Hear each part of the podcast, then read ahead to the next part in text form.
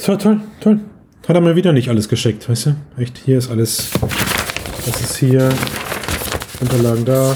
Aber Intro-Gag fehlt. Ne, kann er nicht mal. Ne, ma, dann mache ich einfach ohne. Zack, fertig. Drücke ich auf den Knopf. Scheiß drauf. Halbes Intro nur. Was soll's? Weißt du, so wie ich behandelt werde. Ne.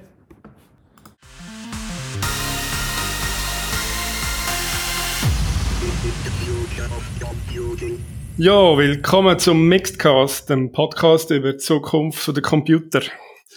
Und zwar Folge 230. Heute dabei ist der Christian. Hallo, ich grüße dich. Und der Matthias. Hi, hallo. Ja, vielleicht sollte ich mich erklären. Ja, ja erklär dich. Sofort, was war das? Also vielleicht habt ihr es ja bemerkt, ich meine, die Hörer jetzt, ähm, dass ich manchmal wie ein Schweizer klinge. Geht auf meine Herkunft zurück. Und äh, der Christian arbeitet ja auch schon äh, eine gewisse Zeit Ja. jetzt in der, in der Schweiz. Und deshalb habe ich gedacht, so jetzt mache ich mal, mache ich mal eine Einleitung auf Schweizerdeutsch.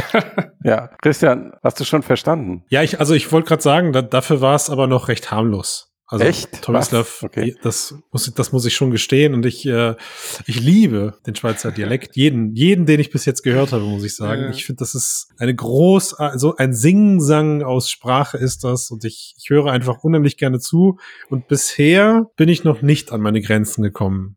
Aber du hast alles verstanden, ja. Bisher geht's in meinem Kundenumfeld noch recht gut. Doch, doch. So, was haben wir denn? CS. Es ist CS, zweite, die große, die große, wichtige Technologiemesse, die jedes Jahr VR, AR, KI in riesigen Schritten voranbringt und nur die geilsten Projekte zeigt.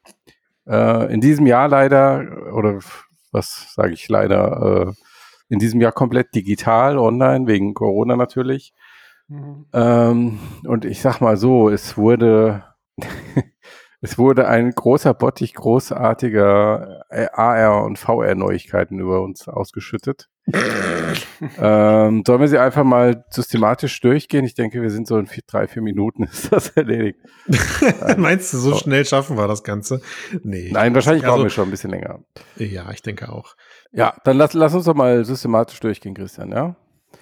Systematisch, Matthias. systematisch die wichtigsten weiß nicht, ob du- AR, also- VR. Weißt du, kennst mich jetzt nicht so gut, aber systematisch ist nicht mein zweiter Vorname. Ja, aber deswegen bin ich ja dabei, Christian.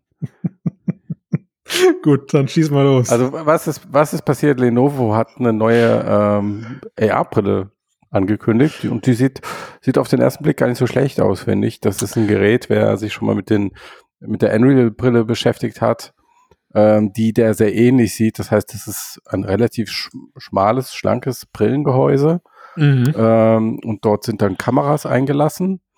Ähm, und bei den Kameras hast du auch schon den größten Unterschied zur Unreal-Brille, weil du hast nicht nur die nach außen gerichteten Tracking-Kameras für die Orientierung im Raum, also diese Weitwinkelkameras, sondern du hast auf dem Nasenbügel ungefähr noch eine weitere Kamera, also eine VGA-Kamera, mit der du halt einen Videostream zusätzlich übertragen kannst.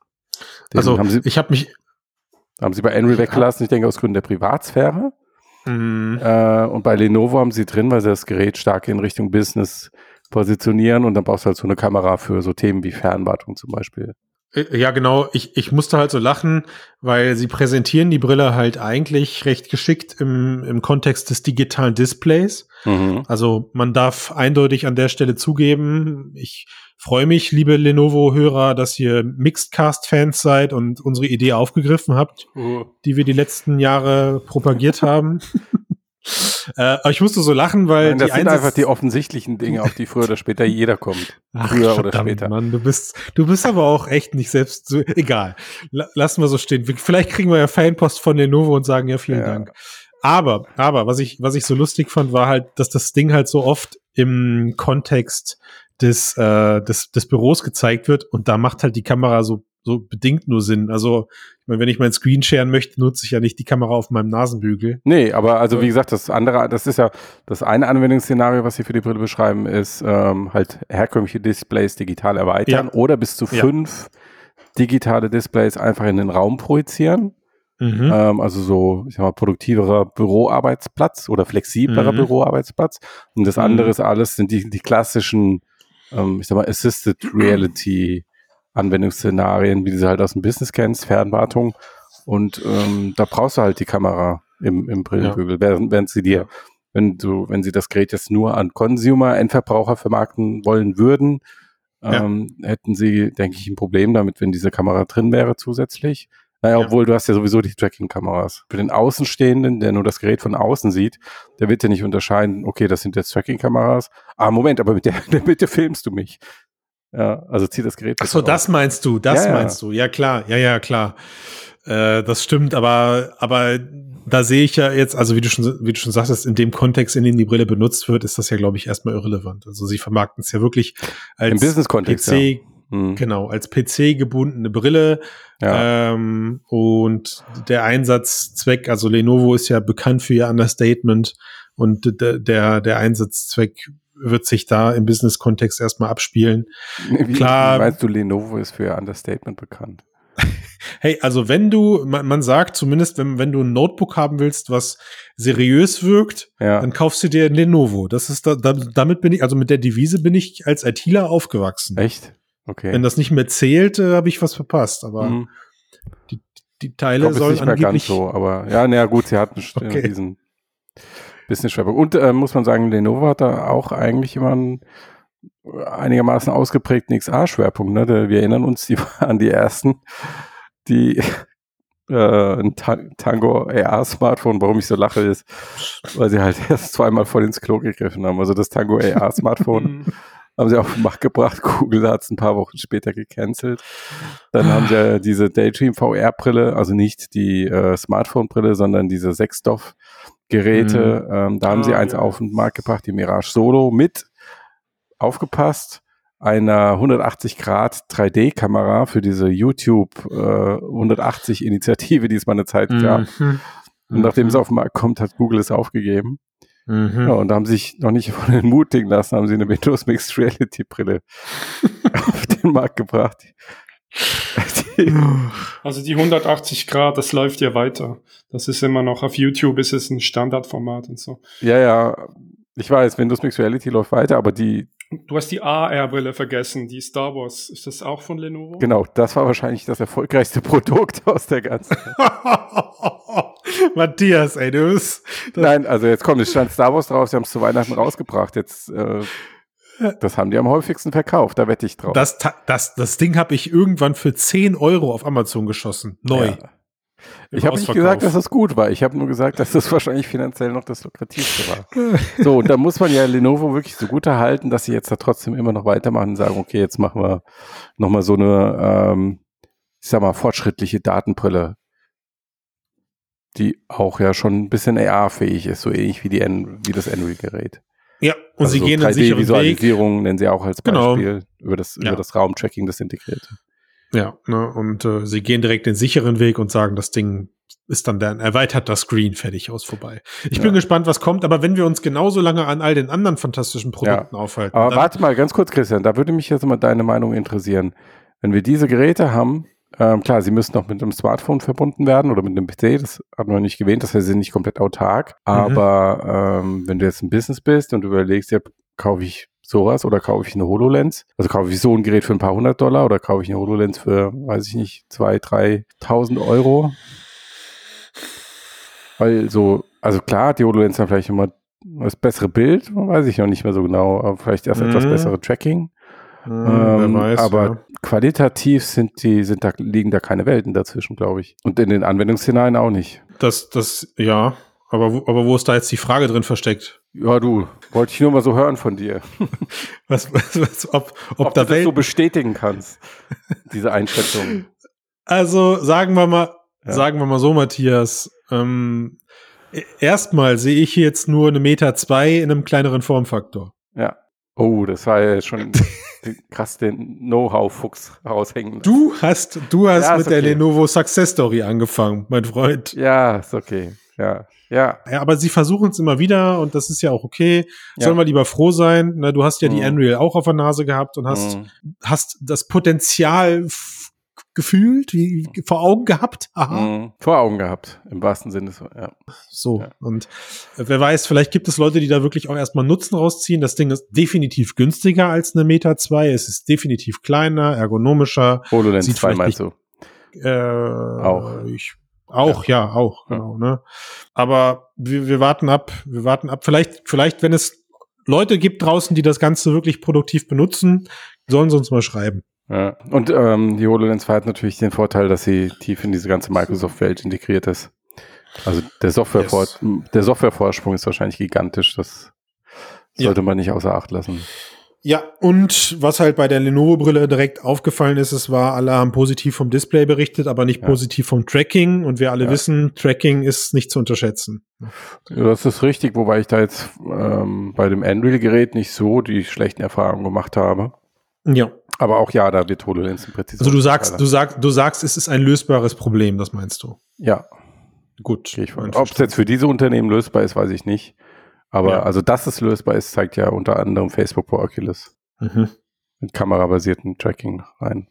So, und dann gab es ja noch so ein ähnliches Gerät wie das Lenovo, das kommt von Vuzix. Das ist dieses Unternehmen, das seit 20 Jahren eigentlich B2B AR macht, Datenbrillen für Unternehmen. Mhm. Ähm, das sieht, ist vom Aufbau her und vom, vom, ähm, auch vom Design her, sieht aus, sieht fast aus wie eine normale Brille mit so etwas dickeren Bügeln. Also Mhm. wie bei Unreal und Lenovo. Ähm, interessanterweise will ausgerechnet Vuzix, also dieses B2B-Unternehmen, die eigene Brille aber heftig an Endverbraucher. Ein Consumer. ja, mega, Wo oder? ich halt dann äh, sehr gespannt bin, wie das ablaufen soll. Also Das mein ist ja- Verdacht dahinter, Ah. da steckt eher so eine größere Exit-Hoffnung drin, dass man, wenn man da vielleicht moderaten Erfolg erzielt, vielleicht doch noch von Okay. einem Großen aufgekauft wird oder so.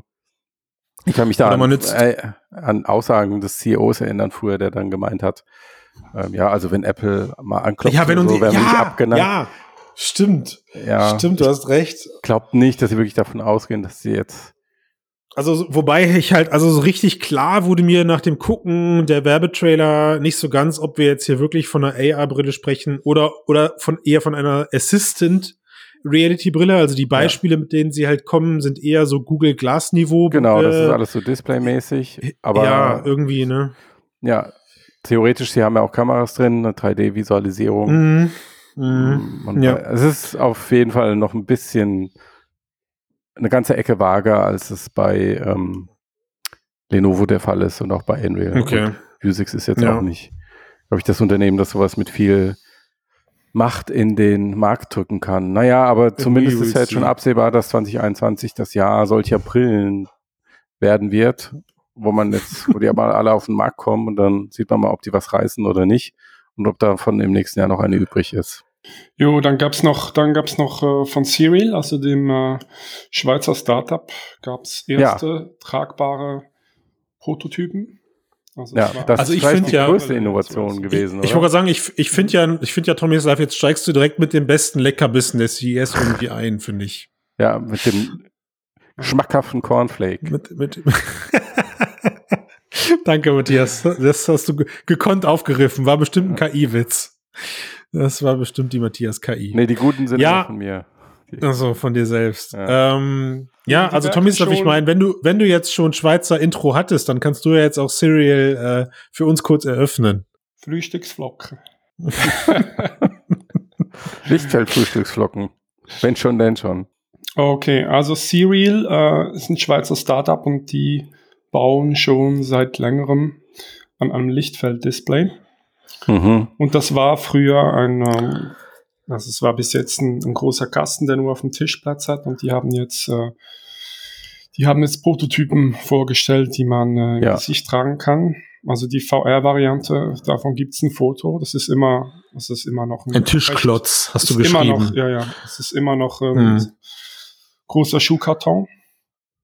Aber Ja. ja, das ist äh, der Fortschritt und die haben jetzt Plan in den nächsten zwei Jahren die VR-Version und die äh, AR-Version äh, noch weiter zu miniaturisieren.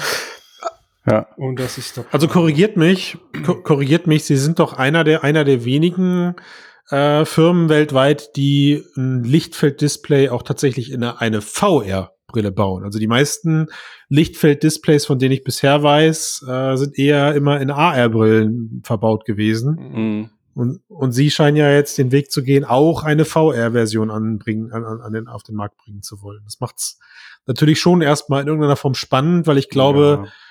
das nächste Problem oder das nächste große Problem, was VR zu lösen hat, ist halt das Multifokus-Problem. Ja. Über welche Art auch immer. Aber jetzt mal Lichtfeld blöd ist halt gefragt, Christian, wo ist denn da der Unterschied zwischen der A und der VR-Brille, außer dass die AR-Brille halt einen geschlossenen Formfaktor hat? Gar nichts. Nein, nein, Ja. du hast es, also das ist perfekt, das ist halt komplett geschlossen. Ja. Aber sie, sie wollen halt nicht den Weg gehen, da irgendwie eine Hybridbrille aufzubauen, wie Ja, es und da muss äh, man, glaube ich, an der Stelle ist nochmal wichtig zu erwähnen, dass C-Real ähm, Mhm. ja auch keine VR- oder AR-Brillen baut, sondern die erforschen Mhm. und wenden diese Display-Technologie an, diese Lichtfeldtechnologie, die, ähm, Christian, du hast es im Vorgespräch so schön gesagt, wie so eine Art äh, kleines Lichtspiegelkabinett vor deine Augen machen, Mhm. ähm, anstatt einfach nur ein flaches 2D-Display. Und ähm, durch diese Lichtspiegelung ergibt sich dann halt das, was, was dann halt auch passenderweise Lichtfeld heißt. Ja, Ähm, also so eine Art volumetrischer Raum, in dem du dann deinen Blick wandern lassen kannst. Das ist ja genau. Immer noch, immer noch, immer noch begrenzt auf Mhm. gewisse, ähm, wie sagt man, Fokusebenen. Also Ja. wenn ich fokussieren möchte. Aber die, die Frage ist halt sozusagen, wo liegt die technische Grenze, wenn man das als Mensch gar nicht mehr als störend empfindet, dass ich virtuell vielleicht weniger Fokusebenen habe als reell. Also Tobias hat hab das ich damals nicht kapiert. Also du hast ja, Tobias hat das, Tobias hat das damals in seinem, äh, A- A- A- wie sagt man denn, Avantgarde. Avantgarde, Avantgarde. Av- Avantgarde, Avogant, ähm, Avantgarde. Serial Test- und Avogant. Da Ja. hat er das in seinem Test so schön genannt, gesagt, äh, in echt, also in der Realität hat man unendlich viele Fokusebenen, die Ja. kann man gar nicht technisch nachbilden. Ja, ein fließendes Sehen. Aus der Nähe in die Distanz, ja. Es ist alles möglich. Und Mhm. die Frage ist halt, ob dann ein virtuelles Spiegelkabinett, also ein Ja. virtuelles Lichtfelddisplay, wie äh, jetzt auch Serial es baut, Mhm. ob es einfach mit, ich nenne jetzt mal eine fiktive Zahl von 20 Fokusebenen oder vielleicht auch nur fünf, man Mhm. weiß es nicht, vielleicht schon ausreichend Glaubwürdigkeit liefert, dass sich das für dich gar nicht mehr störend anfühlt, Mhm. dass du nicht unendlich Fokusebenen hast, aber halt alle relevanten, die für ein natürliches Sehen ausreichen. Who knows?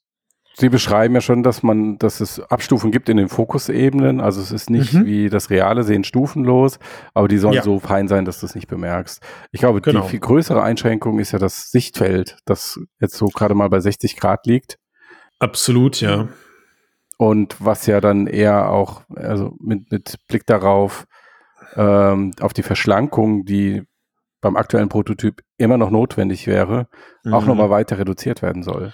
Auf 30. Ironischerweise, ironischerweise hast du damit auch schon den Grund genannt, warum die meisten Unternehmen, so wie ich das verstanden habe, halt meistens AR-Brillen mit Lichtfelddisplays bauen, Hm. weil da 60 Grad immer noch viel sind äh, für eine, Ja. Für eine AR-Brille. Ne? Aber immer noch der häufigste Kritikpunkt, ja.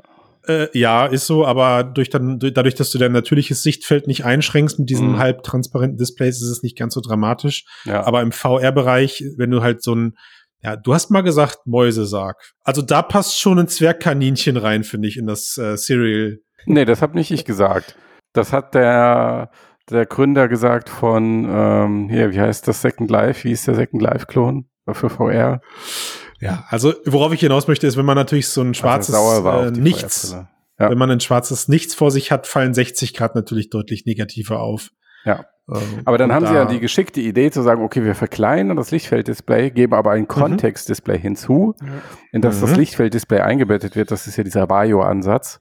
Mhm. Ähm, dann hast du also diesen, äh, diesen bestimmten Bereich, wo du die meiste Zeit hinguckst und da kannst du stufenlos und natürlich sehen. Ja, Äh, ein Auge kann sich natürlich fokussieren, ähm, Ja. was ja auch, äh, dass das bei VR-Brillen aktuell nicht geht. Es soll ja mit ein Auslöser sein für VR-Übelkeit, Unwohlsein, diese Dinge.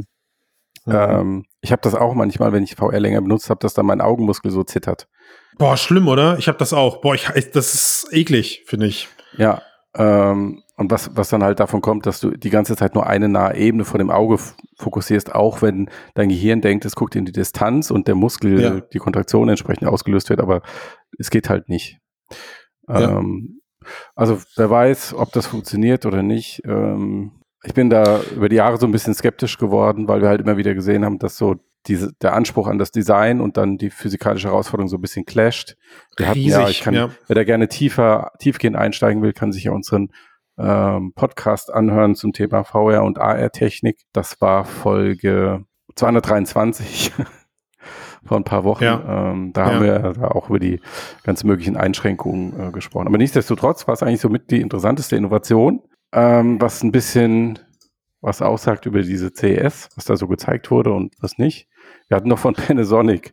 Panasonic hatte ja im letzten Jahr schon diese Oh. ja, sehr Steampunk-mäßige Brille gezeigt. Ja, Ja, wo du so Taucherbrillenmäßig, also nicht diese große Taucherbrille, Nein, die so aus einem Stück nein. besteht, sondern mit den zwei. Das Was ist, nein? das ist definitiv Dr. Octopus von Spider-Man, Mann. Da geht, ich, ich, ich kann gar nicht anders, als immer an ihn zu denken. Und ich, ich liebe dieses Design, Matthias. Weißt du das? Echt. Ich, ja. find, ich finde, das sieht so geil aus. Ja. Also, Aber dann sag mir doch echt- mal, wenn, wenn du so ein Panasonic-Versteher bist, was haben die damit Ja. vor? Also, weil das haben sie letztes Jahr schon gezeigt und Ich glaube, sie haben das damit vor, was wir gerade tun. Man spricht drüber. Und was sie ja jetzt zumindest nachgeliefert haben, ist, sie haben mit dem größten Kritikpunkt aus dem letzten Jahr aufgeräumt. Also Mhm. während wir letztes Jahr mit dem Design eine reine Dreidorf-Brille gezeigt bekommen haben, ist es Mhm. jetzt eine, Sechs eine Sechsdorf-Brille geworden. Also man hat Mhm. äh, Tracking-Kameras verbaut. Nicht mehr viel Hat- dicker. Ja, das ist. Äh, Hat, ja, ja, also nicht, nicht viel dicker, aber es hat schon auf, auf die Gesamtoptik hat es schon eingezahlt. Also man sieht die Kameras jetzt deutlich mehr am, am Bügel angebracht, Mhm. äh, als halt das schlanke Design. Hat eine 4K-Auflösung auch und Micro-OLED. Genau, sie haben ja, nett finde ich ist. schon. Also sie, Ja. haben, sie haben beachtliche, Gut. sie haben beachtliche Display-Auflösungen. Ähm, was ich total interessant fand, was mir natürlich dadurch, dass wir die Brille selber nie ausprobieren konnten, gar nicht so klar war. Die Bügelform ist jetzt eher so, dass die, dass die Bügel auch hinter den Kopf gehen. ja, also das ist meine größte Frage. Ja. Wie haftet das auf der Nase? Das ist. Ja, aber den, den Anpressdruck so ein bisschen erhöhen. Und also ich müsste jetzt lügen, ob wir da beim letzten Mal letztes Jahr drüber gesprochen haben, dass ja so eine Bügelbrille eher leicht auf dem Kopf liegt. Also ich meine, klar, wenn ich jetzt uns als Vollprofis einschätze, haben wir es getan und haben es in Frage gestellt. Und äh, Panasonic hat das gehört im Mixedcast und hat direkt das Design geändert. Aber Oh. ich fand's, ich fand's dieses Jahr jetzt erstmal, ich fand's dieses Jahr erstmal interessant, dass man dieses Ja. Problem in Anführungszeichen adressieren musste. Ähm, aber irgendwie so richtig, so richtig Preis und Erscheinungsdatum und so wollen sie ja auch nicht nennen. Also ich, ich weiß nicht, ob das Ding auch einfach erstmal die kommenden zwei Jahre auf der CES immer wieder auftaucht mit Ja. Verbesserungen. ne? Ich habe übrigens vorhin die Auflösung falsch gesagt. 4K war letztes Jahr, jetzt waren es 2065 mal 2065 pro Auge. Pro Auge. Du 120 bist, du bist, du bist halt auf den Marketing-Gag reingefallen, wie äh, auf Mhm. den Pimax-Marketing-Gag. Einfach die Auflösung. Nee, ich hatte, das war die. Auflösung aus dem letzten Jahr. Wenn ich Ach so, okay. habe. Aber ähm, das, was du sagst, ähm, bei dem Formfaktor, äh, ich habe ja die, wenn du die Unreal-Brille aufziehst, die ist ja nun wirklich nochmal viel, viel schlanker als dieses Modell und wird auch entsprechend leichter sein. Aber selbst damit willst du dich nicht groß im Raum bewegen, weil du so ein bisschen die Sorge hast, es könnte dir von der Nase rutschen. Es flutscht runter, Also ich okay. ähm, bin bei diesem Formfaktor sehr, sehr skeptisch. Und der, der größte Minuspunkt ist ja, den hast du gar nicht erwähnt, ähm, das Sichtfeld liegt bei 70 Grad. Ja, Und das Ja, ist halt für ist VR-Verhältnisse für einfach VR viel zu doof. Ich, Ja. Vor allem, vor allem, also dann brauchen sie sich halt mit dem hochaufgelösten Display auch nicht mehr rühmen. Ich weiß mal, das Mhm. ist Naja, als Videobrille halt für virtuelle Kinos könnte ich mir Mhm. noch vorstellen, aber selbst da mh. würde das Sichtfeld ähm, den Spaß sch- einschränken. jetzt, jetzt hören sie uns wieder zu und nächstes Jahr erhöhen sie dann das Sichtfeld auf 110 Grad oder so. genau. Auf, auf sie haben es in diesem Jahr einfach nur nicht gemacht, weil sie dachten, sie brauchen es nicht. Ja, Ja, Kann sein. Machen sie es einfach. Kann sein, ja. Ja. ich okay, finde aber das, Ding cool. Ja, äh, fällt aber auch eher so in die Kategorie Marketing-Gag, Ja, ja. ist mein Gefühl. Und das ist halt, Ja. ähm, ja warum, Schade drum, warum haben wir nicht mehr gesehen auf der CS? Also das waren, wir hatten, Entschuldigung, wir hatten noch die äh, eine Nolo VR-Brille, das, das ist so eine Art Das Oculus Quest für. Unternehmen. Ja. Mhm. Ähm, das sieht sehr so standardmäßig aus, muss man sehen, wie gut sie funktioniert, vor allen Dingen beim Tracking. Ob das dann was für Unternehmen werden kann, die halt nicht Facebook, die nicht auf Facebook äh, setzen wollen. Aber ist jetzt auch keine große Innovation. Und dann hatten wir noch einen, so einen, Datenhandschuh, einen neuen Mhm. mit Haptik, der, ähm, ich sag mal, schlanker ist als bisherige Modelle, die man so gesehen hat. Sieht auch ganz interessant Mhm. aus. Aber Mhm. wenn du überlegst, was ähm, so in den Vorjahren da los war, ist das jetzt nur, weil diese Messe rein digital war und weil halt dadurch Hm. vielleicht auch das Interesse der Aussteller geringer war, dort zu präsentieren, weil man dann hinterher diese Hands-on-Berichte, die fallen ja dann alle weg. Mhm. Ähm, oder glaubt ihr, das hat einfach allgemein was zu, damit zu tun mit der Phase, in der sich VR, AR gerade befinden? Boah, ich glaube, dass, ich glaube, die Variationen sind zu vielfältig. Ähm, ich kann mir schon vorstellen, dass es eine Mischung aus, aus dem ist, was du gerade gesagt hast, weil wenn ich jetzt eh weiß, ich kann mein Produkt nur rein digital publishen, oh, dann, dann mache ich es wie Apple, Samsung und Co. und suche mir eben Termine aus, die, äh, wo ich nicht mit allen anderen Vorstellungen kollidiere, eventuell. Ja, also ich mache ein eigenes Event. Das ist aber eben für so Unternehmen wie jetzt zum Beispiel ein Serial eventuell nicht die klügste Idee, weil die kennt halt keiner. Ja, also die Ja. müssen mehr, die müssen mehr Aufwand betreiben als äh, als sonst, um überhaupt gehört und gesehen werden. Also präsentieren sie ihr Ding halt rund um die CES. So. Ich könnte mir aber, ich, ich würde auch fast sagen, vielleicht war das letzte Jahr auch einfach geprägt davon, dass es so ein kleiner Innovationsbremser war, weil halt eventuell Teams remote zusammenarbeiten müssen. Also wir Mhm, haben es ja im Rahmen, Faktor, wir haben es ja, Mhm. wir haben es im Rahmen der, der Oculus Quest 2 ja gehört, das, das war ein, ein Kraftakt, Mhm. Hardware in der Form zu entwickeln, wie wir halt letztes Jahr alle eingeschränkt waren Mhm. oder immer noch sind. Könnte sein, dass es dadurch zu Verschiebungen kommt. Who knows? Mhm.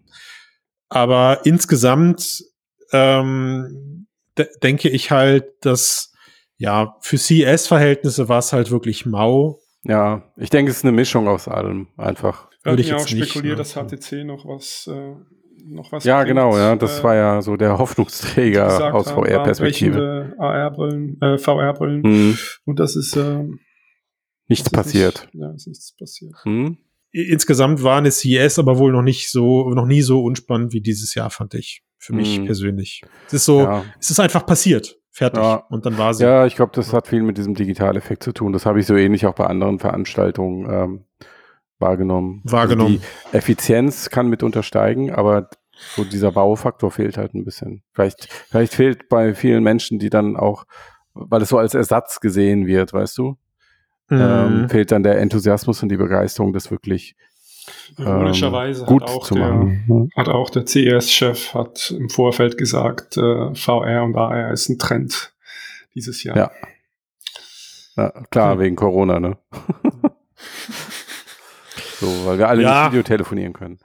So, Na, also na ich, gut. ich könnte jetzt noch ausschweifend darüber reden, wie ich mir eigentlich eine CES vorgestellt hätte, Ja. aber das würde den Rahmen dieses Casts sprengen. Also dafür, dass es digitale die, Digi CS. Da, dafür, dass Ja. es die, genau, dafür, dass es die Digitalmesse schlechthin ist, Ja. haben sie nicht geliefert. Das ist schon, Ja, aber es war auch für immer wie, wie, wenig Zeit einfach. Das, also, gerade, also ich meine nicht, ich meine nicht, was äh, die Produkte, also für die Produkte können sie ja nichts, aber Ja. alleine von der von der Art und Weise, wie sich die CES selbst präsentiert hat. ja, meine ich, dafür war wenig Zeit. Also weiß könnte ich mir jetzt also vorstellen, wenn du sowas richtig mega geil machen willst, dann brauchst du halt mal mindestens ein Jahr oder eher zwei aber hätten sie doch nicht gehabt. sieben also Monate. Was? wahrscheinlich. Corona seit zwei Jahren? März? Mm, na gut, Wahrscheinlich haben die also- im, im März haben die Leute doch gedacht, noch gedacht, sie könnten im Mai wieder normale Events machen. Es, ge- ich wollte gerade sagen, es geht alles Ja. im Sommer wieder seinen Weg. Ja. Das könnte sein. Ja. Ja. Ich glaube, da war auch wenig Zeit. Was ich noch ganz interessant fand, das würde ich auch gerne mal von euch wissen. Ähm, es gibt ja so, ja, ich will es noch nicht Trend nehmen, weil dafür ist noch zu wenig, aber so diese, dieses ganze Thema virtuelle Figuren, digitale Wesen, also dass du dann so, Oh, äh, LG hatte eine Presenter-Frau, die hat einen Teil Mhm. der.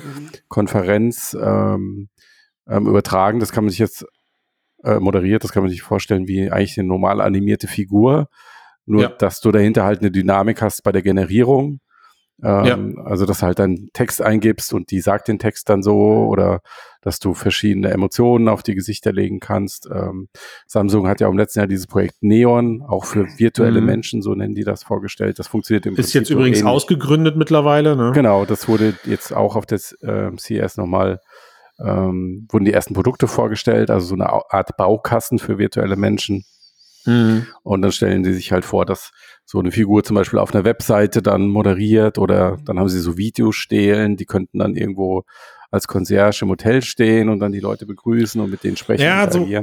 Also im Moment sch- schalt man, schalt man einen Gang zurück. Also es sind ja mehrere Ja. Anwendungsszenarien, die du gerade genannt hast. Generell muss ich sagen, ich momentan, ich klicke auf jeden virtuellen Menschenartikel drauf. Das, ich finde das super spannend, Ja. die Entwicklungen, die da gerade entstehen. mhm. Ähm, wa- was jetzt, um jetzt bei dem direkten Beispiel zu bleiben, also die LG-Geschichte fand ich jetzt nicht sehenswert. Für mich sah das eher aus wie ein realer Capture, Ja. der dann irgendwie so, so ein bisschen, äh, virtualisiert, digitalisiert wurde irgendwie. Ja, Weiß ich also nicht. sie sagen, LG sagt ja, sie haben Deep Learning gemacht, deswegen würde Nee. ich darauf tippen, dass es Deepfake war. Also es war auf jeden Fall nicht, es war auf jeden Fall nicht 100% generiert. Das könnte ich mir vorstellen. Aber es war im Endeffekt, hat es nur ausgesehen wie ein Gesichtertausch. ja, genau. Ja, genau. Mhm. Während ja bei Neon das Ganze so funktioniert, dass die kompletten Menschen Ja, aus dem Computer kommen. Also der Ja. komplette Körper, das komplette Gesicht hat eigentlich nie existiert, sondern wird Ja. halt für deinen Anwendungsfall äh, errechnet. mhm. Und ähm, du hast jetzt gerade von den digitalen Stelen gesprochen, also die Kommunikation mit einem Charakter in einem, genau, in einem Supermarkt. Mhm. Da würde ich jetzt sagen, das ist schon fast der oder sowas. Das ist Ja. jetzt schon fast der nächste Schritt, weil es äh, suggeriert, dass das Ding mich auch sauber versteht und mir saubere Mhm. KI-Antworten geben kann. ja. Cool fand ich ihren Anwendungs, ihr Anwendungsszenario, was sie halt in einem dieser Marketing-Videos gezeigt haben, wo so eine Wetterdame äh, beispielhaft kreiert wurde. Also Mhm. da, du hast halt so eine, so hast so eine API, wo du äh, eben sagen kannst, okay, wie soll die aussehen, wie soll sie, soll sie, wie, wie soll das Lächeln gestaltet sein? Also Neon Studio nennt sich Mhm. dieses Ding. Und es sieht so ein Mhm. bisschen aus wie so ein Bildbearbeitungsprogramm. Mhm. Und dann tippst du Text ein, was die, was die Dame oder was der Charakter in dem Fall dann sagen soll Mhm. und herauskommt ein, eine freigestellte Person, die du halt dann frei verwenden kannst. Und das fand ich verdammt erstaunlich. auch beliebig Also das- animieren und genau. Wow, Kann theoretisch also mehr als war- 100 Sprachen sprechen. Ja. Ja. Und ähm, ich meine, also das ist für mich noch eine Vorstufe zu der zu der voll äh, automatisierten Videostele oder zu dem vollautomatisierten Bankberater, den sie so Ja. gezeigt haben. Oder Ja. Gott bewahre, eine Nanny, die dann die Kinder betreut. Gottes Willen, ey. Ja. Ähm, aber die Nummer fand ich cool, weil es ist halt wieder so eine Sache, das kannst du relativ zügig in die, in die Heimarbeitsbereiche geben. Also Ja. jeder je- ka- kann sich plötzlich Assistenten oder Interviewpartner auf Knopfdruck generieren. Ja. Beziehungsweise Neon selber hat ja. sogar angekündigt, dass sie nächstes Jahr einen ersten Neon-generierten Superstar etablieren wollen. Ja, genau. Und das, was Ähm, sie jetzt haben, das nennen sie erstmal Workforce, also diese virtuellen Menschen im Business-Kontext einsetzen. Und ich finde, wenn man das das erste Mal hört, dann, also mein Gehirn schaltet auf so einen Bullshit-Modus, aber umso mehr du drüber nachdenkst, das sind ja im Endeffekt vermenschlichte Automaten und Mhm. vermenschlichte Computer-Interfaces. Also es ist, dahinter liegt ein, äh, ein normales Gerät, sage ich mal, wo ein ähm, menschliches Aussehen und Verhalten draufgelegt wurde. Richtig. Ähm, und dafür, ich glaube schon, dass es dafür Anwendungsszenarien gibt. Und wenn das im Einklang damit geht, und dann hast du halt auch KI-Technologie für das Generieren solcher Figuren, ähm, die Gesichter, die Emotionen, die Sprache, das Sprachverständnis, da Mhm. reift ja die Technologie gerade heran, Mhm. dass das schon was sein kann, was Ziel. wirklich auch ja. funktioniert. Also die, die größeren Ja. Ziele sind ja, dass du dann eigene Persönlichkeiten hast, die dich begleiten, mit dir sprechen.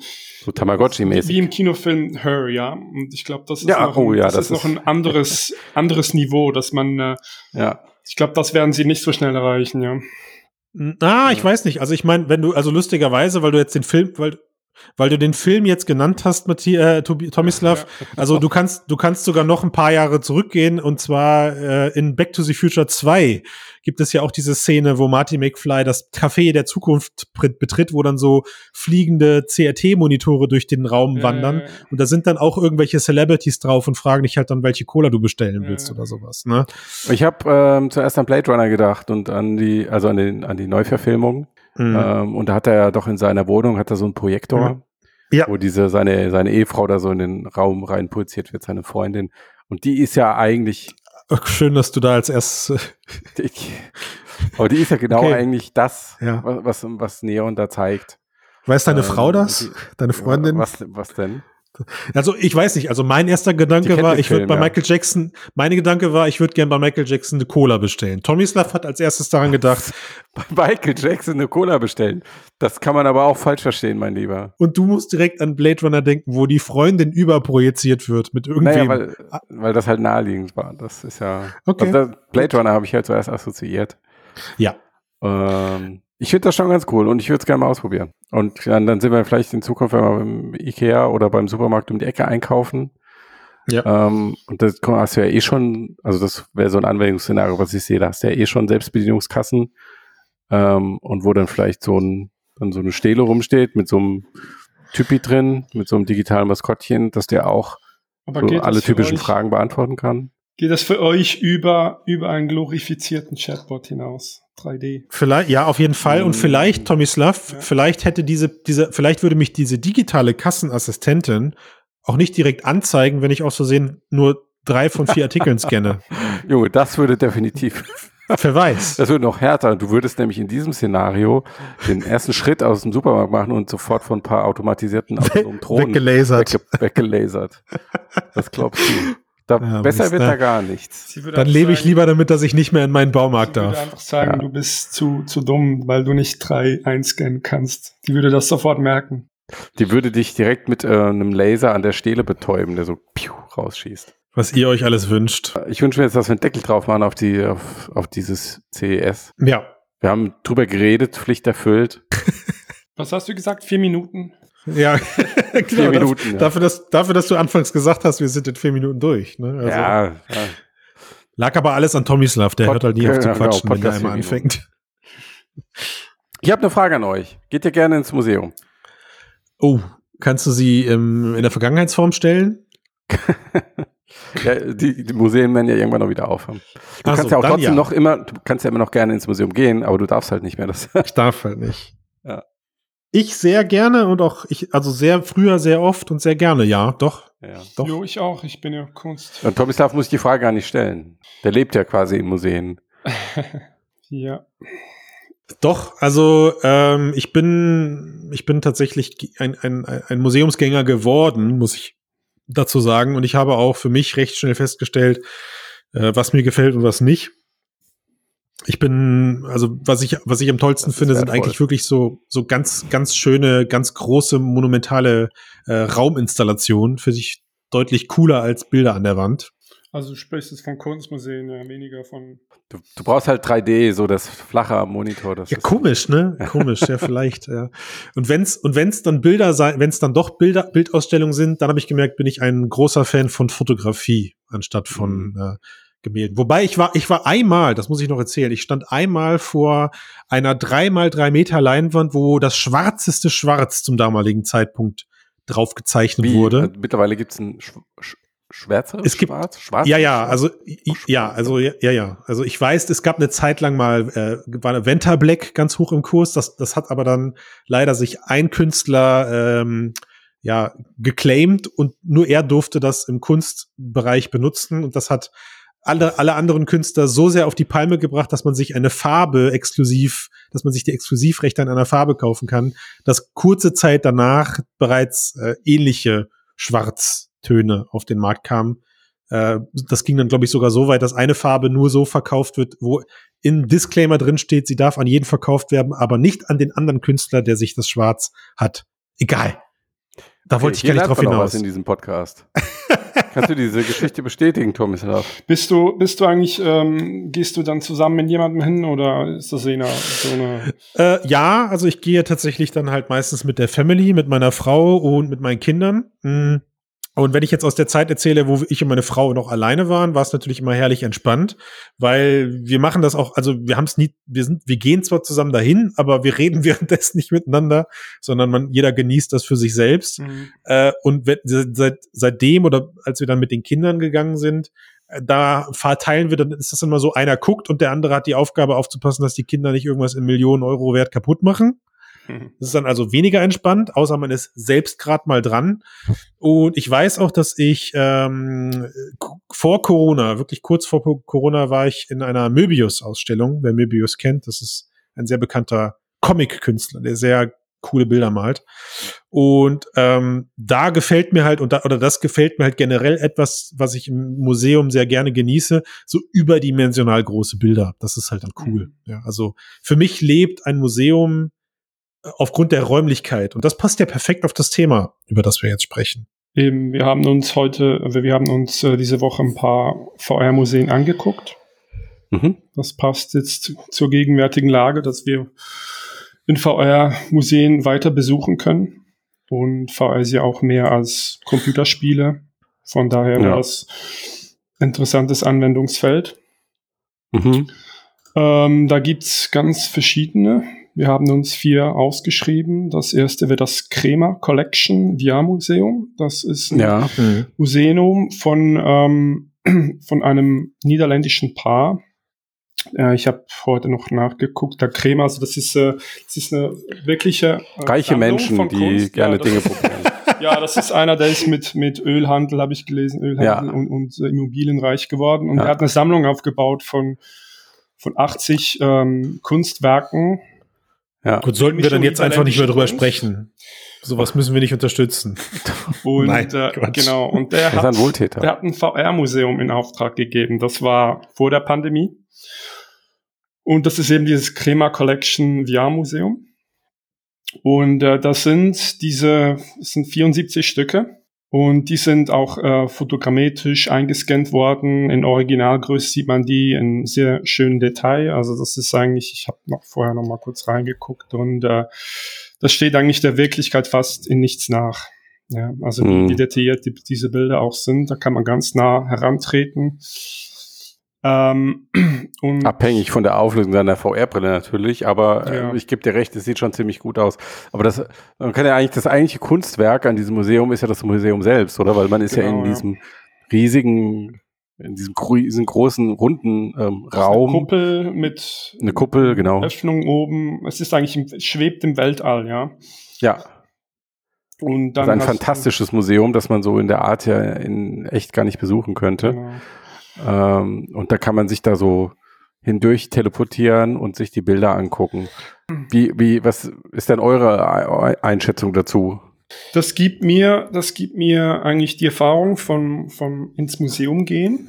Ich mhm. sehe die Kunstwerke in, in der Gestalt, in der sie in der Wirklichkeit vorliegen. Und ich habe zusätzlich ja. noch dieses Erlebnis ähm, des Museums selbst, das man so mhm. nicht rekreieren könnte in der Wirklichkeit. Mhm. Und das ist wichtig für dich? Jo, also ich könnte jetzt eben, ich habe vorhin sagen wollen, ich, ich gehe gerne mit anderen Leuten ja. ins Museum und diskutiere die Werke dann. Das ist für mich immer so ja. eine spannende Interaktion ja. mit dem Kunstwerk, mhm. mit anderen zusammen. Und das, das ähm, gibt jetzt in dieser Erfahrung nicht, aber das kann ich auch alleine machen. Also ich kann mich da hinstellen und äh, es gibt auch Kontextinformationen wie im richtigen Museum. Und mhm. momentan ist das jetzt äh, die einzige Möglichkeit, sagen wir jetzt mal, äh, für einen Museumsersatz, wenn die Museen ja. geschlossen sind. Aber mhm. ketzerisch mhm. könnte ich ja sagen, du kannst dir auch Bilder dieser Werke aufrufen und auf deinem hochauflösenden Monitor anschauen und ganz nah herangehen. Mhm. Da muss, da muss ich halt, da muss ich halt einschalten. Ne? Also ich, ich will Schalt jetzt nicht vorweg, ich will nicht vorweggreifen, aber wenn ich so, wenn ich so die Museen, über die wir gleich spreche, wenn ich die so für mich für, für uns, wie auch immer, einordne, dann ist äh, Krämer Collection halt wirklich ja so, wie, wie ihr es beschrieben habt und so, wie ich es erlebt habe, ja wirklich, am Ende geht's hauptsächlich um die Kunstwerke. Sie sind, sie sind technisch großartig umgesetzt, aber für mich sind es halt flache Bilder, mhm. äh, die, die ich mir in VR angucke und du, ihr habt gerade über die Auflösung gesprochen. Ich meine, der, der gute Vorteil ist, dass du in der virtuellen Welt kannst du so nah wie du willst an diese Kunstwerke heran. Also ich würde jetzt mhm. schon fast sagen, die schlechte Auflösung kann man ausbügeln durch, ich kann dafür auf einen Zentimeter nah da dran. Ja. Mhm. Äh, ob das jetzt gut ist, weiß ich nicht. Aber mit Sicherheit macht es mit einer schönen Auflösung mehr Spaß. Aber für mich bleibt der Effekt, also der Begeisterungseffekt, erstaunlicherweise der gleiche wie in einem echten Museum. Ich stehe, ich, also durch diese Dinger, durch diese Art von Museen, da, also zu, zu meiner Schande muss ich gestehen, da heiz ich halt voll schnell, schnell durch, weil das ist für mich wie so ja. eine Bildergalerie am Rechner durchklicken. Mhm. Das geht mir ähnlich, ja. Also ich würde sagen, es ist auch, es ist doch auch ein Ritual, das man macht, ja. Man geht ins Museum, man hat. Ja, aber ich kann das nicht, ich kann das nicht. Und das ist ja aber, genau das ist der Punkt, Tomislav. Ja.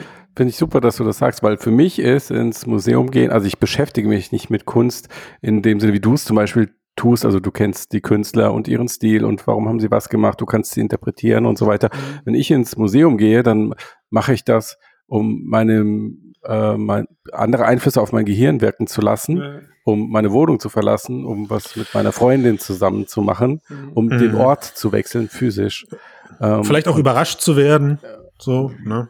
Ja, ja. Du, nicht unbedingt, aber einfach um andere Eindrücke zu haben. Es ist ja auch so ein mhm. anderer Denk- und Beobachtungsraum, den du betrittst, bewusst. Ja. Und dann öffnest du deine Sinne gegenüber diesen Objekten. Das ist noch was anderes, als wenn du einfach auf Google mal kurz ein Bild anguckst. Ja, das stimmt, aber das funktioniert in VR für mich nicht genauso, wie es in der Realität ja. funktioniert. Ja, ja. Was ist denn anders? Naja, hm. ich glaube, das, Für was mich, du also- gerade gesagt hast, das Ritual, Mhm.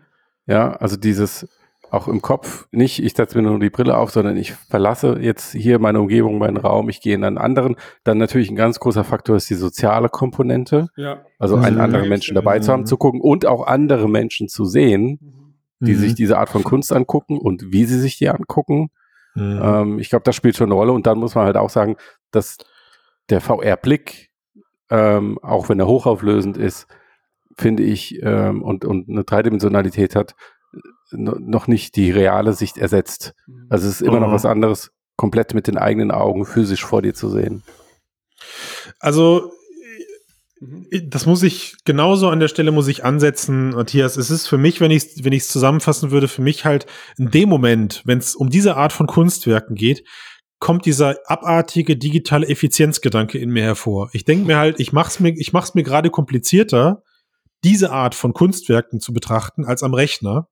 Und ich habe und ich verspüre halt in dem Moment die gleiche Emotionalität. Also ich meine, es gibt ähm, es gibt von Google diese Art Scans. Kennt ihr die?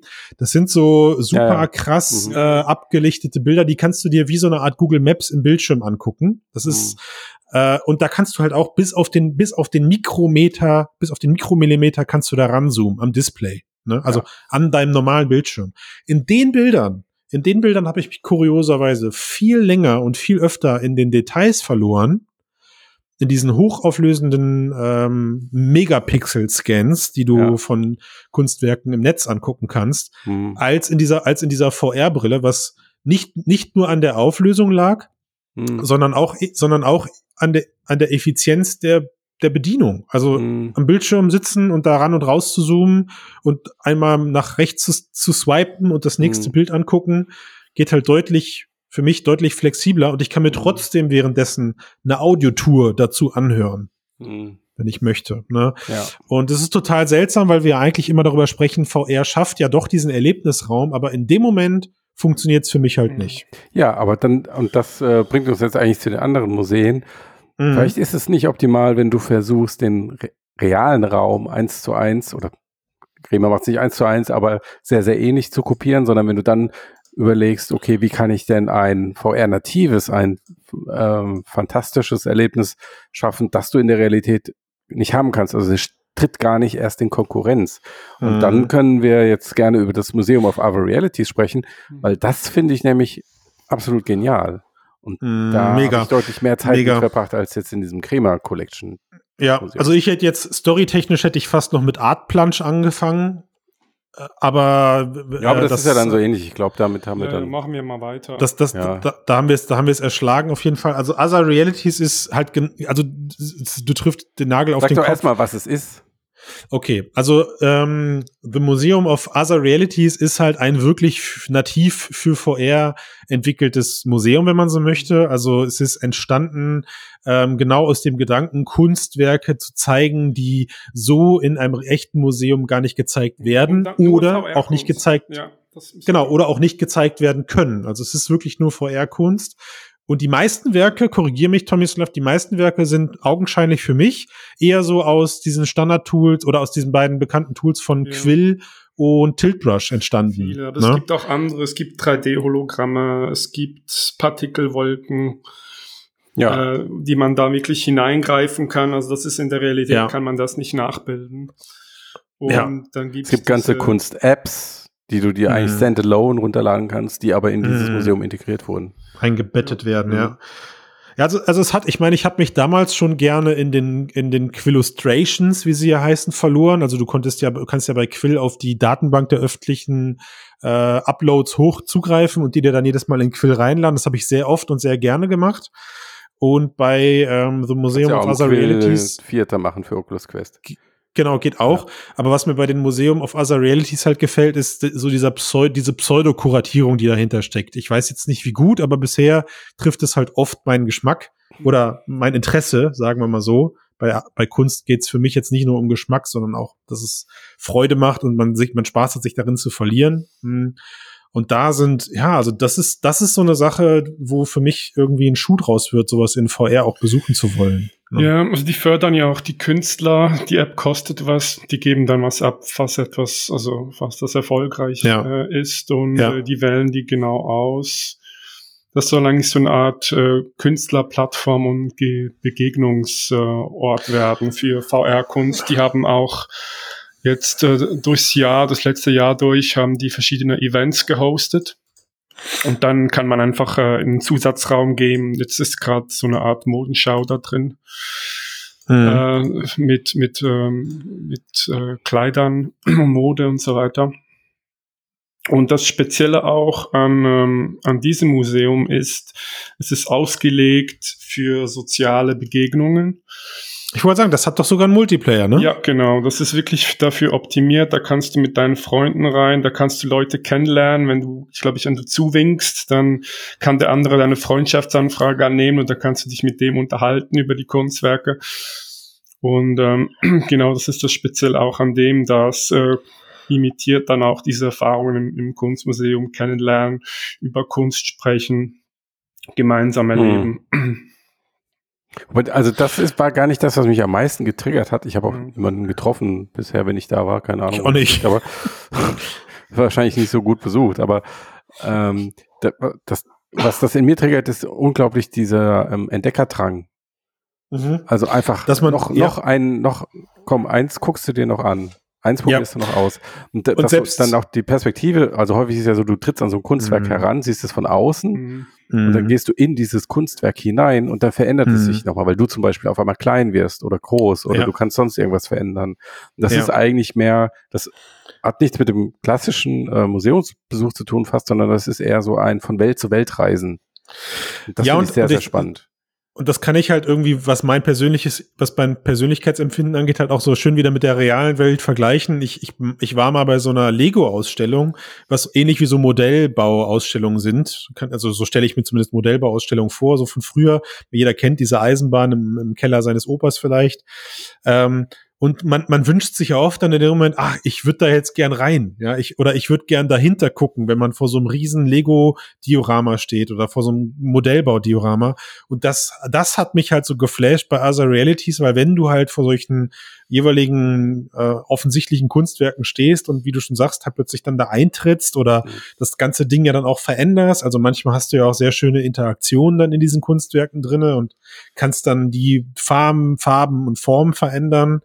Das, ähm, also es hat mich wirklich sehr lange bei Laune gehalten. was Ja, das und audiovisuell sehr, sehr beeinruckend. Viele, viele Dinge, Ja. ja. ist eigentlich Ja. Kunst nicht mehr durch physische Gesetze beeinflusst, kann man sagen. Ja. Ja. Genau, und es ist ja, wie du es gerade gesagt hast, also die Kuration findet ja durch die Betreibenden selbst statt. Also es ist schon fast wie so eine Art neue Ehrung unter Künstlern und Künstlerinnen entstanden, dass wenn halt eben seine Kunstwerke da ausgestellt werden, äh, ist schon ja wie so eine kleine Ehrung in dem Moment, finde ich. Ja. Ne? Also Ja. wenn du das halt äh, und sie haben, sie haben halt irgendwie auch damit das, das recht gut äh, geschafft, dass man dieses Ding immer wieder besucht. Also ich meine, es gibt halt auch ein paar Apps, die stehen geblieben sind. Ähm, ich erinnere mich da an so Fotogrammetrie. Äh, Anwendungen, wo, jetzt helft mir auf die Sprünge, Cher de Beau, Cher de Beau. Ja, der Homestead. Äh, Ja.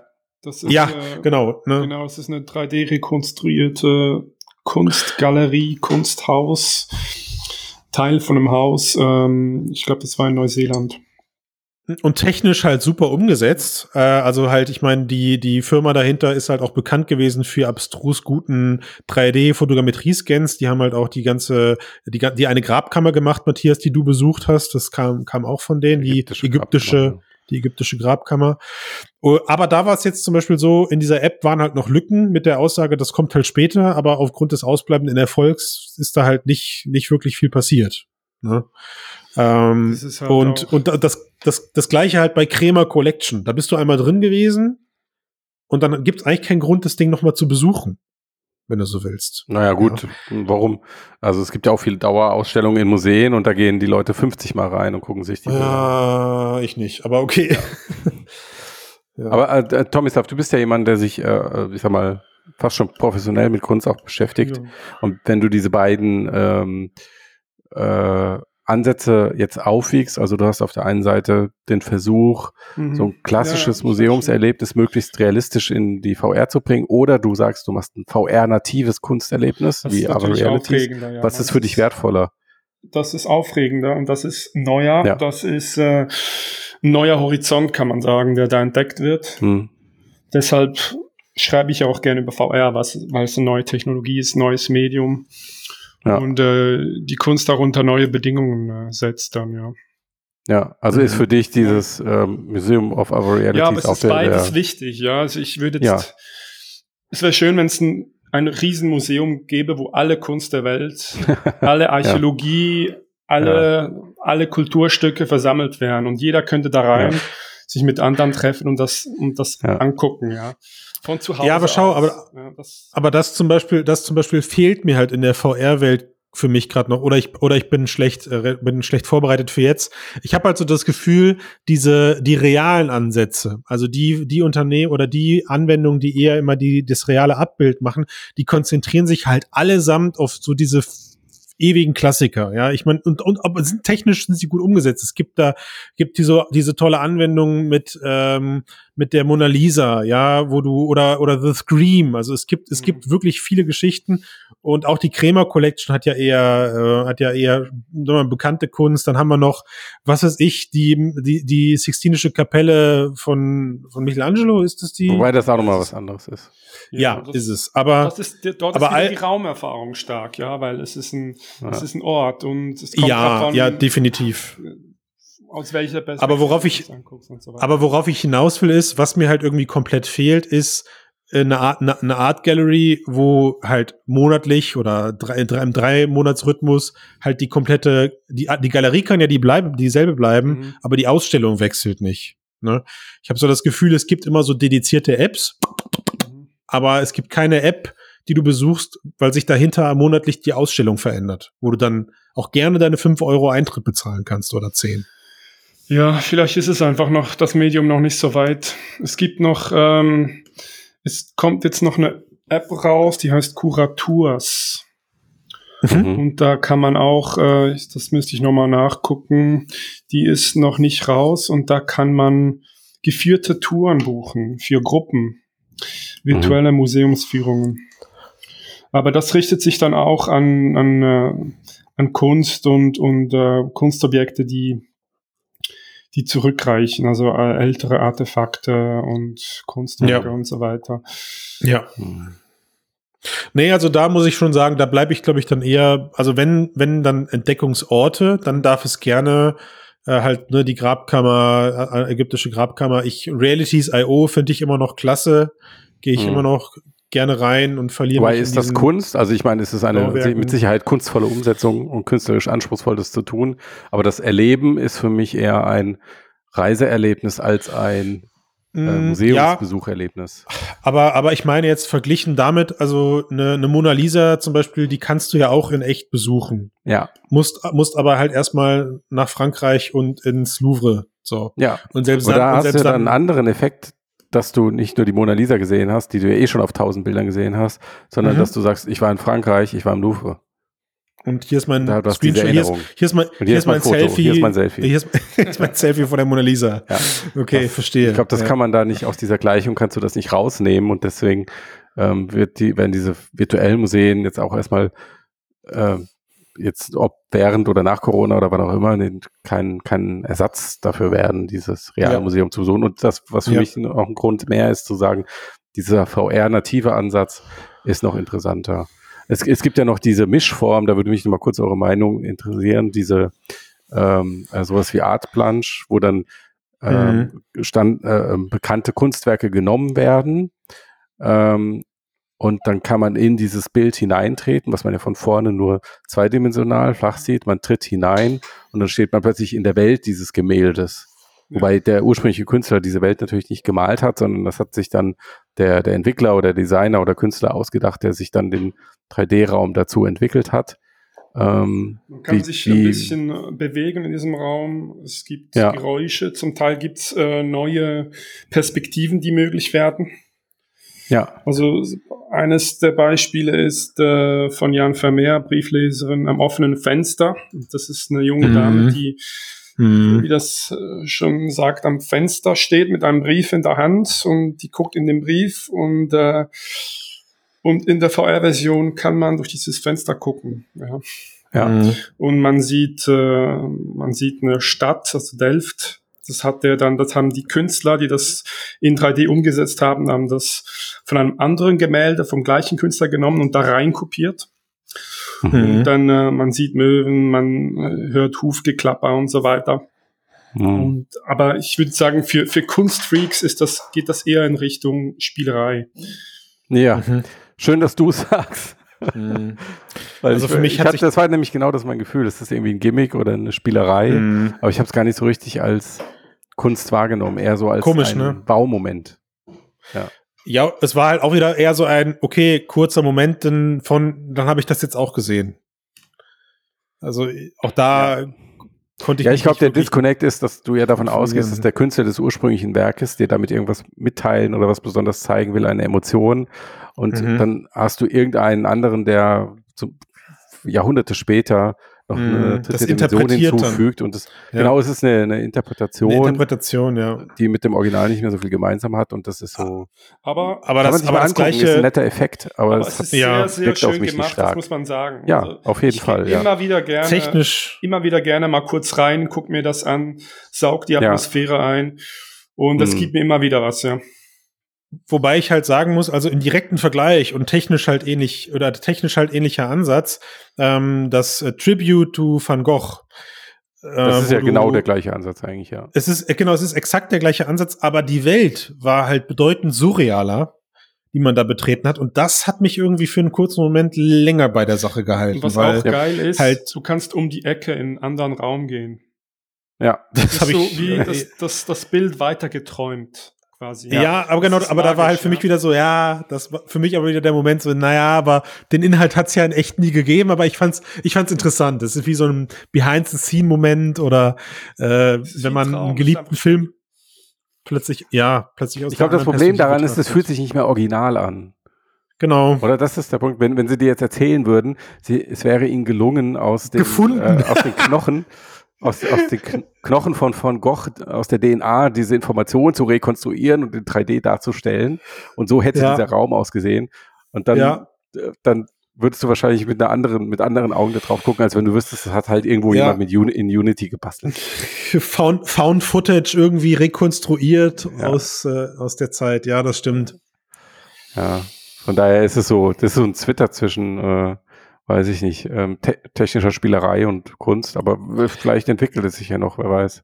Aber insofern halt interessant. Ähm, ich glaube jetzt, um, um, den, um den Gedanken mal gerade aufzugreifen, hätte man äh, jetzt zum Beispiel ein, eins dieser Bilder einer KI gegeben und hätte gesagt, denkt das Bild doch mal weiter. Hätte man vom interessanten Kontext anders drüber gesprochen, anders drüber gesprochen, weil man halt dann sagt, okay, jetzt hat sich so eine KI dieses Bild, diese Ecken ausgedacht und jetzt werten wir es halt unbewusst so ein bisschen ab, weil wir sagen, also dann wäre der technische Prozess dahinter interessant gewesen. Aber Die jetzt Automatisierung wäre interessant, weil das würde implizieren, Genau. dass du Welten dieser Art in riesigem Ausmaß schaffen könntest. weiterspinnen kannst. Aber jetzt, aber jetzt implizieren wir halt, naja, da hat halt irgendein Künstler oder irgendein Team aus Künstler und Künstlerinnen sich dran gesetzt und Ja. Äh, Gedanken darüber Zugriff, gemacht. Zugriff auf Unity Shader und ähm, Auf die den- DNA von Van Gogh. Store. Und ja, Ja. das wäre cool. Die DNA. Ja. Ja. Schade. Aber okay, also okay, wir halten fest. Also Realities ist eine Empfehlung. Ja, für jeden, der den runterladen, grad hört. ausprobieren. Jeder, der eine VR-Brille hat und das noch nicht ausprobiert hat, hat, ähm, der verpasst was. Also äh, es gibt den Realities. Artikel auf Mixed äh, Virtual Ja. Reality und Kunst, die besten Apps und Erfahrungen für Kunstliebhaber. Und das sind alle nochmal drin, auch noch andere Hm? gute Erfahrungen. Ähm, guckt euch alle mal an. Nicht nur, nicht nur, Ja, Äh, nicht nur Nein. Realities. Genau, guckt euch alle anderen an. Wenn ihr euch nur eins angucken könnt, dann guckt euch das an. Okay. Okay. So, ich werde äh, den Artikel ähm, nochmal drunter verlinken. Ach so, ich hätte jetzt sonst die URL vorgelesen. Die ist Ja, nämlich doch recht bitte, kurz. ja. Das Aber ist mixed, äh, bitte. mixed.de slash virtual minus reality minus und minus Kunst minus die minus 10 minus Besten minus Apps minus und minus Erfahrung minus für mit UE minus Kunstliebhaber slash fertig. Ja, ich, äh, ich, ich pack den Link rein.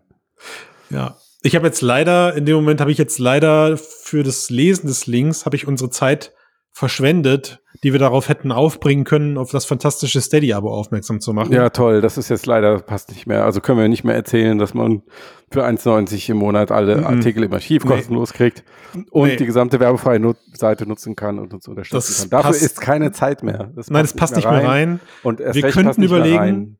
Nee, kannst Wir könnten vergessen. über, mit den Bewertungen bei iTunes? Fünf nein, Sterne, nicht. dass man das machen soll. Nee. also Mhm. ich meine, das Keine müssen Chance wir aber mehr. an der Stelle erwähnen, weil das hält uns am Ja, Leben. aber das passt jetzt nicht mehr rein, Christian. Tommy Slav, wie siehst du das? Fünf Sterne auf iTunes, ja oder nein? Sollen wir es noch reinnehmen oder nicht? Ja, ja, ja. Hm. Ja. Nee, lass Ja, mal lieber raus. Lass ja, mal das wird raus. Zu knapp. Lass Also mal, das keine, wär wirklich zu- ja, nein. Wirklich. Nein, nein. Gut. Vor allen Dingen haben wir es wieder nicht am Anfang gesagt. Das ist so, so albern. Ich könnte, Egal. ich könnte es an den Anfang schneiden, aber da bin ich zu Ja. faul für. Kennt sie mich ja. Wir sind schon bei 90 Minuten, oder? ja, das ist ein Nö. gutes Stichwort. Wir sollten dringend Schluss machen jetzt. Bis dann. Bis dann, mach's gut. Ciao, Leute.